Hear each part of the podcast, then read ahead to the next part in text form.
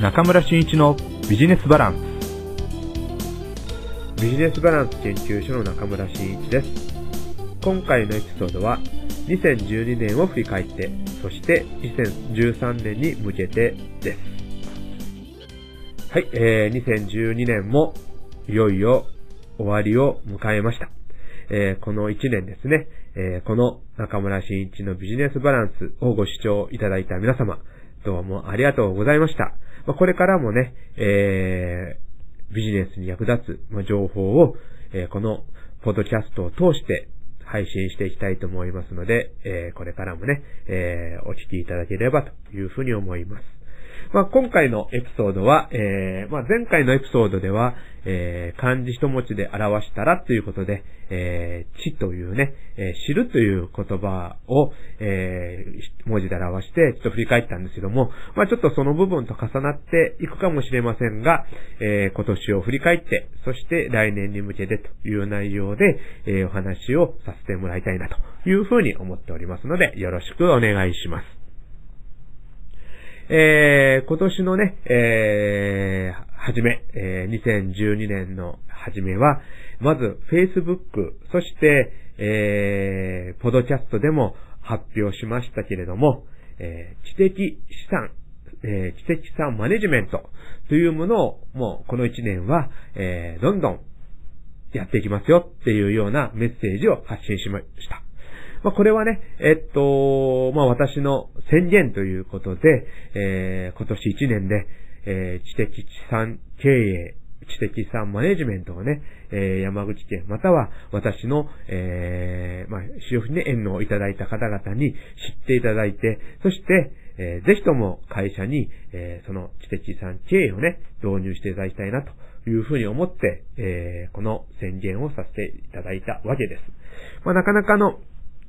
あの、知的産経営をね、すぐすぐ導入しませんかって言っても、知的産経営って言って何っていうところから始まると思いましたので、まあ、それをまずね、え知っていただくっていう行動から、え始めまして、まあ、セミナーも今年は結構、多くさせてもらいました。自主セミナーですね。えー私の山口総合研究所のセミナーとして、知的資産マネジメンマネジメントセミナーという風に題打って、えーセミナーを開催させていただきまして、まあ、大体そのセミナーだけでも、えー80人ぐらいのね、えご参加をいただいたんではないかと思います。で、その他ね、えー商工会議所とか、あと、まあ、自治体の、えーセミナーなんかで、えー講師としてお呼びいただいたときには、この知的資産というものを、えーお話しさせてもらって、えー知的資産経営の本質なんかもね、お話しさせていただいて、まあ、こう、これからね、えー事業計画とか、えー創業計画とか、経営革新計画だけではなくって、それよりもっと大事なものがこの知的資産経営ですよっていうことを、まあ様々なセミナーでリアルな場面でね、お話をさせていただいたと、お伝えしていったというようなのが、えー今年1年のスタートでした。まあ宣言をしたっていうことがスタートだったんですね。で、そしてね、えっと、まあ、えー私も、あの、ちゃんと研究もしたいなと思いまして、えーちょうど昨年の、えー12月に、えー設置されたというか、えーあの、生まれました、日本知的資産経営学会というね、学会の、えー学術院に3月に、えー決まりまして、学術院として日本、えー知的資産経営の学術学術院としてですね、え研究もスタートしたわけです。で、まあ、研究といってもね、えーっと、まあ、大学の先生というわけではありませんので、学術的にっていうよりも、どちらかというと、実践的にということで、まあ、この知的資産経営というものを、ま、呼びかけて、そして、それに近い、ま、活動される、え事業所、もしくは、セミナーでね、実践していきましょうということで、実践していく中での、えー研究ということを、えー今年はいたしました。その結果ね、いろいろな事例も集まってきました。まあ、何をしていたかというと、これまでもコラボレーションを生み出すっていうことで、えー、ビジネスリソース、まあ、経営資源ですね。これを、えー、皆さん、まず書き出していただいて、それを、ワークショップの中で、えー、様々後輩をさせていって新たなコラボレーションもしくは事業創造していこうというようなワークショップをやってたんですけれども、ここに、えー、知的資産、えー、これは見えない資産と言われてるね、え企業が持っている、実は非常に深い、そしてそれが、え他者と、え差別化の源泉と言われてるこの知的資産を、え自分のところから書き出していただいて、それを、えビジネス後輩、えコラボレーションのワークショップで、えグループワークで出し合うと。その中で地図地を得ていって、場合によってはそこから、えパートナーが生まれ、コラボレーションが生まれていくというストーリーで、えワークショップも展開をしていて、えそのワークショップからもね、え様々な、えコラボレーション、または事業連携というものが生まれてきました。まあ、これが一つの事例として、えー、なんで生まれたのかな、どういうふうに、えー、掛け合いをね、こう掛け合わせる、えー、融合させていったら、えー、この知的さんがうまく活用されていくのかっていうことを、えー、実務レベルで研究をしていったということもありましたね。はい。そして、またね、あの、まあ、えー、おととしから、あの、Facebook 私も一生懸命やってましてね、えー、Facebook の講師も、まあ、本当は Facebook とかソーシャルメディアの、あの、専門家ではないので、えー、そちらの講師を、えー、直接受けてというかね、メインでやっていこうとは思ってはないんですけども、私が考える中では、知的資産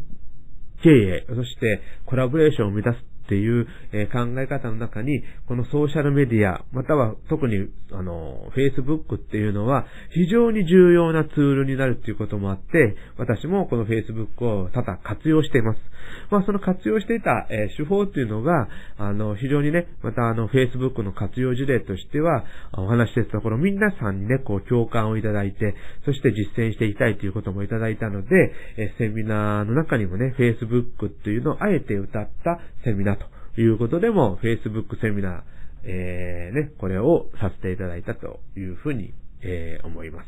ただの、ただね、えっと、他の Facebook とかソーシャルメディアのセミナーをされている方々少し、えー、違い、差異を出していくために、単なる Facebook の使い方とか、えー、Facebook で、えー、ビジネスの創造っていうような、ちょっとこう、えっと、ファジーなえ内容にしたくなかったので、えー、とにかく Facebook を使ってコラボレーションを生み出しましょうと。そしてそのためには知的資産を、えー、ちゃんと把握した方がいい。そして、でえー、Facebook を通してパートナーを見つけていきましょうと。いうようなストーリーを描いていったわけですね。で、そのパートナーというのも、えー、これは質の高い、共感を持ったビジネスに直結できるようなパートナーを作っていこうということで、あの、いいねの考え方も量ではない質であるというような理論を持った、えセミナーにしていきました。ですから、まあ、あのまあ、Facebook の活用の仕方っていうのは、え講師によっていろいろな、え考え方、価値観がありますから、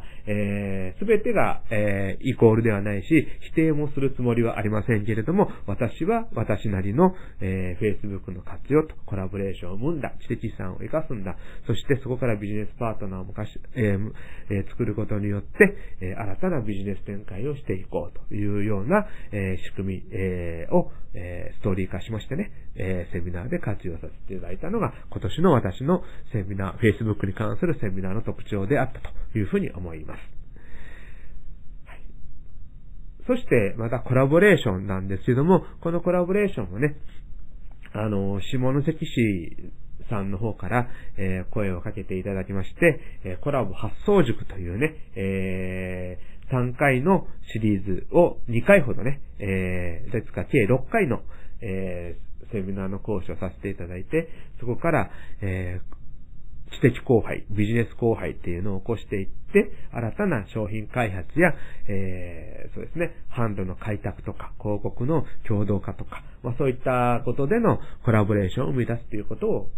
実践させていただきました。これもね、非常にこう一年を通して見てみると、あの、いい流れになってて、自主的にね、勉強会開かれる方もおられたり、そして、えー、自主的に、えー、商品開発をされたり、この自主的に、えー、イベントをコラボでされたりということが生まれました。実はこの自主的にっていうのが非常に重要なことで、えー、私はですね、コンサルタントとして、私がいなければこの会社は伸びていかないんだ。まあ、ずっと一緒に、えー、コンサルとして、あなたの会社と一緒に歩んでいきますよっていうスタイルは考えていません。私がいなくなったらどうなるんですかっていうのが大きなものです。ですから私がそこで指導したことは会社に、その、え、お聞き合いをさせていただいた会社に、え、そのノウハウを落としていっていく。ということを考えていってます。いわゆる私の知的資産をその会社の知的資産に加えていくと。で、そしてそこでは知的、あの、その会社の知的資産がオリジナルなものとして知的資産の蓄積になって、そこでは会社の本当の知的資産になっていくという流れなんですね。それを私は描いてやっていますので、えー、私はもう本当ね、えー、6ヶ月のコンサル、1年のコンサル、まあ長くても2年か3年のね、コンサルをやって、とにかく一区切りはついて、また別の、えー、コンサル先の指導をさせていくと、させていただくというような流れを考えていってます。場合によっては1回2回の、えー、企業研修でのコンサルということでも構わないためです。私がその中で1つや2つ、1つか2つね、えー、重要なことを落としていきます。それをその会社で組み込んでいただければいいという考え方なので、えー、長くね、お付き合いする会社っていう、えー、コンサルをしていくっていうことは考えておりません。まあそういった意味でね、えー、私が教えていった、えー、指導させてもらったこと、また他の方からもね、いろいろ指導されている、いくことが、その会社の、じあの、知的さになるっていうのが理想的なんですね。そこにはね、やはりその、えー、指導させていただく会社、えー、社長さん、経営者、えー、そういった方々が自主的に行動するという、え能動的な思考が必要になってくるわけですね。ですので、このコラボ発想塾を通して、え自主的に、能動的に生まれる、え参加者が出てきたっていうのは非常に私としては成功だというふうに思っています。これはそう多くなくてもいいんです。一人でも二人でも構わないんです。そこで自主的に動くっていうことは、コラボレーションのコラボ脳っていうのがですね、え開花しておりますので、えー、その方は、えー、その一つのきっかけをもとに、様々な方と連携、コラボレーションが生まれていくというふうに考えるわけですね。そうすると、えー、一人の方が動くことに、自主的に動くことによって、その地域は少しずつね、こう、面白い動きが生まれてくるんではないかというような、え考えを持って指導させていただいているというふうな形ですね。えこれはもう、このコラボ発想塾も非常に良かったなという思いです。またね、えっと、これも、えっと、福岡のビジネスパートナーのおかげで、えー、福岡でビジネス後輩会っていうのを、えー、開催することができました。えー、これも非常に良かったですね。えー、良かったです。あの、この大きな柱が、えー、知的な後輩、いわゆるノウハウの後輩と、そして異業種の後輩ね、えー、違った業種の方々と交配する。そして今度は地域をまたがって交配する。地域間の交配。この3つをすることによって、えー、参加された方々が単なるビジネス交流会で名刺交換をするのではなくって、それよりもう一歩進んで、えー、終わった後に、えー、何か一緒にできますよね。何か一緒にやりましょうというようなコラボ、連携が生まれていくと。これここでもビジネス交配会を通して、え能動的に動く、自主的に動く人たちを生み出していくということが、福岡の地でもできました。え、パートナーのおかげでですね、その方が、え、九州全域に広げようということになって、えー、活動されてますので、え、来年はね、福岡ではすごく大きな大会も含めて、えー、九州各地でこの後輩会が、えー、ビジネス後輩会が実施されますので、そこからまた面白いイノベーション、変化、そして新規な、えー、事業創造が生まれてくるというふうに思っております。まあ、これは非常に良かった。えー、ですね、えー、本当このビジネス後輩会を今度は、まあ、山口もね、えー、やっていきたい。そして中国地区でも広げていきたいというふうに考えております。えー、この後輩会にちなんでいきます。あ、そうですね。またこのビジネスパートナーのね、えー、えー、っと、e ハイブの平井さんと、えー、一緒に行動させていただくことによって、また新たな出会いをいただくことになりました。それが、えー、福岡にある本屋さん、えー、っと、書斎リーブルさんの、えー、社長さんと、まあ、縁をいただいたことによって、そちらで、えー、本屋を活用するっていうセミナーを開催することができたんですね。これはね、あと、一つは恩子知新と言いましょうか。えー、古古いね、昔、こう、本屋さんっていうのは、あの、ビジネスマンにとっては情報収集する場だったんですね。それが今はインターネットに変わって、えー、若い人たちは本屋さんであんまり情報収集をしなくなって、インターネットで情報をするようになった。でも、本当は、アナログな情報を得ていく方が情報収集につながるんですね。そうすると本屋さんに行くことが一番トレンドも探りやすい、アナログな情報としてインプットしやすい、え、場所なんです。ですので本屋を活用していきましょうということを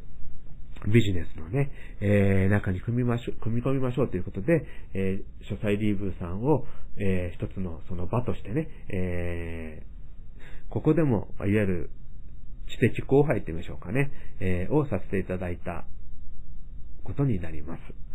で、あのー、まあ、もっと私の中はその本屋さんを活用する上での大きな目論みがありまして、これは、えー、マーケティング、えー、そしてビジネス経営戦略ですか、えそこに結びつけていこうということがありました。え、どういった目的を持ってやってたかと言いますと、今は、えー、マスの消費ではものが売れなくなっていってるっていうところですね。えー、個々のパーソナルな人たちが自分のライフスタイルや自分たちの趣味とか主観で物を買うという方々が増えていってます。まあ、そういった方々、えー、パーソナルの趣味や主観、専門性で買うという方々は比較的値段にこだわらず物を購入されていって、そしてそこから共感を生み出していって、また新たな、えー、ファン層が生まれてくるという流れがあります。まあ、そこでね、えー、そういった趣味趣向って、えー、今世の中ではどういうふうにな動きがあるのかっていうところを本屋さんで探っていただこうというのが、今回の、えー、本屋さんを活用したセミナーの大きな流れになります。そしてこれは、あの、マーケティングでいうセグメントという、え分析に使っていって、セグメントを研究することによって、自社の、えターゲット層を定めていこう。そのターゲット層を、え探すためにセグメントを考える。そのためにはその情報を、え得ないといけないので、まあ、インターネットの情報も必要だけれども、プラスして、本屋さんを活用した本屋にあるアナログ情報をどんどん吸収していって、セグメントを研究していこうという流れを作りたかったということで、本屋を活用したセミナーを開催させていただきました。これはね、え、来年も、え、引き続きやっていきたいと思いますし、えー、まあできればね、全国の本屋さんから声がかかれば、全国でもやっていきたいなと。えー、本屋さん、なかなかね、こう、人が最近来なくなったって言われてるんですけども、そこの一つのカンフル剤としてね、えー、本屋を活用する方法ということで、ぜひとも、えー、私のやっている本屋活用術というのをね、え利用していただければありがたいな、というふうに思っております。まあなんかね、そうやって考えてみると、今年はね、いろいろな活動をさせていただきました。えー、そうですね、倉吉資産では創業セミナーをさせてもらって、そこでは、これまでのね、知的資産を研究していく中で一つの法則が生まれました。これが知的5段階活用という法則が生まれまして、これに基づいた創業セミナーを行わせていただきましたね、これが来年ね、また全国まあ全国って言われても、おそらくね、こう、遠く山口から遠いところから声をかけられても僕行けないかもしれないので、えー、なるべくこの山口県近辺の、えー、まあ中国地区、四国地区、そして九州地区、えー、まあ大阪、近畿ね、えー、そのぐらいあたりだったら、えー、ご依頼いただいても即動けるのかなと思いますので、そういった地域で、えー、知的5段階活用を使った、えー、創業セミナー、創業塾っていうのをやっていきたいなと思います。はい。えー、この、知的5段階活用もね、えー、ほんとね、今年生まれた新しい私のメソッドになります。えー、これもね、来年を広めていきたいなというふうに考えております。いやー、でもほんと、より多くの人に出会いましたね。ちょっとね、えっ、と、年賀状を作ろう、あの、出さないといけないと思って名刺を整理していったんですけども、いただいた名刺だけでも今年は、ほんとね、1000枚ぐらいはありましたね。ええー、ありがたいことに1000枚ぐらい名刺が集ま、ありました。ええー、まあ、僕は量ではなく質だというふうに思っておりますけども、まただね、1000人以上の方とね、今年1年お会いできたっていうのは本当に嬉しいなというふうに思っています。えそこで、え知的資産経営とかね、コラボレーションとか、あと、まあね、本屋の活用術とか、まあ新しいね、こうメソッドなんかもね、えー、紹介できて、まあ私の狙っていた、まあ宣言をしていくと。えー、私の会社の理念が、えっ、ー、と、人脈解放宣言ということでね、人と人とのつながりで、をビジネスに活かしていって、自分が持っている、えー、知的資産ですね、ノウハウなんかを公開していって、またビジネスに結びつけていく。そしてそういったものっていうのは、どんどん宣言する。いわゆる公開していかないと、えー、人には伝わらないっていう、えー、思いで、人脈解放宣言という理念を持っているんですけども、これが今年は非常にね、えー、できたんではないかなというふうに思っています。まあそこで来年に向かってですね、えー、活動していくんですけども、今年行っていったのは結局何かというと、えー、私、またはね、私のクライアントさんに、えー、に対するマーケット作りだったんですね。マーケットを創造していこう。マーケット、マーケットを作っていこう。というような活動だったわけです。えー、そのために私は、えー、インフラを先に作ったと。いうことですね。山口県から福岡県へ、山口県から広島県へ、山口県から、えー、高知へ、そして山口県から東京都へというような形で、えー、そこで何かね、物を流したり、情報を流したり、人を流すためのインフラ作りをしていったのが、これまでの、えー、ここ数年の私の会社、そして私の行動でした。で、このインフラは、ほぼ今年で完成しました。あとは、そこに流すもの、流す人、流す情報で、えー、ビジネスを活性化させていく。それは私だけではなくって、私の縁をいただいた方々、えー、地域の山口県の方々、そして他県の方でも一緒にパートナーとして、一緒にクライアントとして、一緒に歩んでいる方々と一緒にマーケットを創造していきたいなというふうに思っています。そして、そこの、えー、私と絡んでですね、一緒に動いていく中で重要になってくるのが知的知的資産経営になります。ですので、えー、私もね、いろいろ、あのー、これまでもね、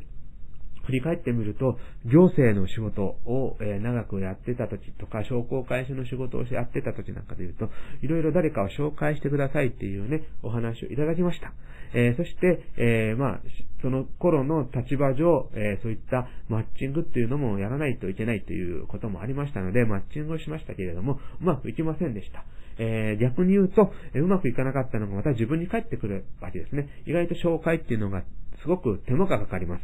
えー、そして、えー、責任もある意味でできます。結果的にうまくいかなかったということになったら私の責任もなったりしていきます。ただそれに対して言えば、えー、ほとんど無報酬である場合もあって、なんか手間がかかる割には、すごくね、えー、っと、私のビジネスにはそんなに直結しないということも多々ありました。えー、それはなぜだろうかと思ったときに、えー、その結びつける方々の事業内容を本当に把握してるっていうことは本当ね、稀だったんですね。えー、起業したいっていう方々から起業相談をいただいて、そこからお世話をさせていただいた方々に対しては非常にその事業内容がよくわかってるし、その経営者の方の人柄もわかってるので、マッチングっていうのは結構うまくいきましたが、えー、突然現れてね、突然来られて、えー、こういうことをやってるので、え誰かいい人いませんか？紹介してくださいっていうような話っていうのは、えー、本当ね、えっと、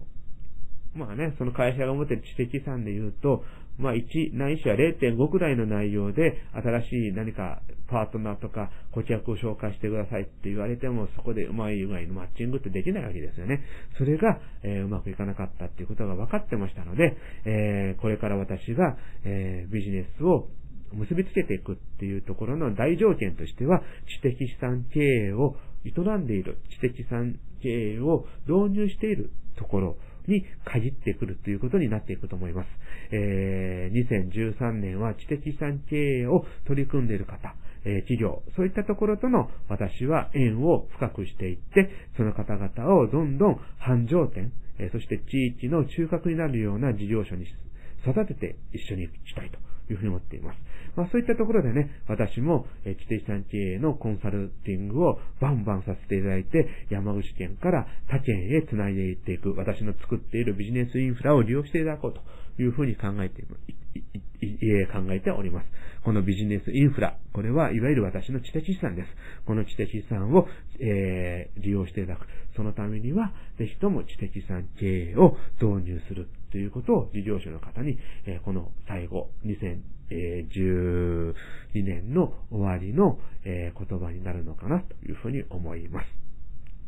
はい。えー、2013年は、え、私も想像していないような、というか、もうすでに、え、決まってはいますけれども、ありえないような大手企業さんとのパートナーシップを結んだ仕事も始まります。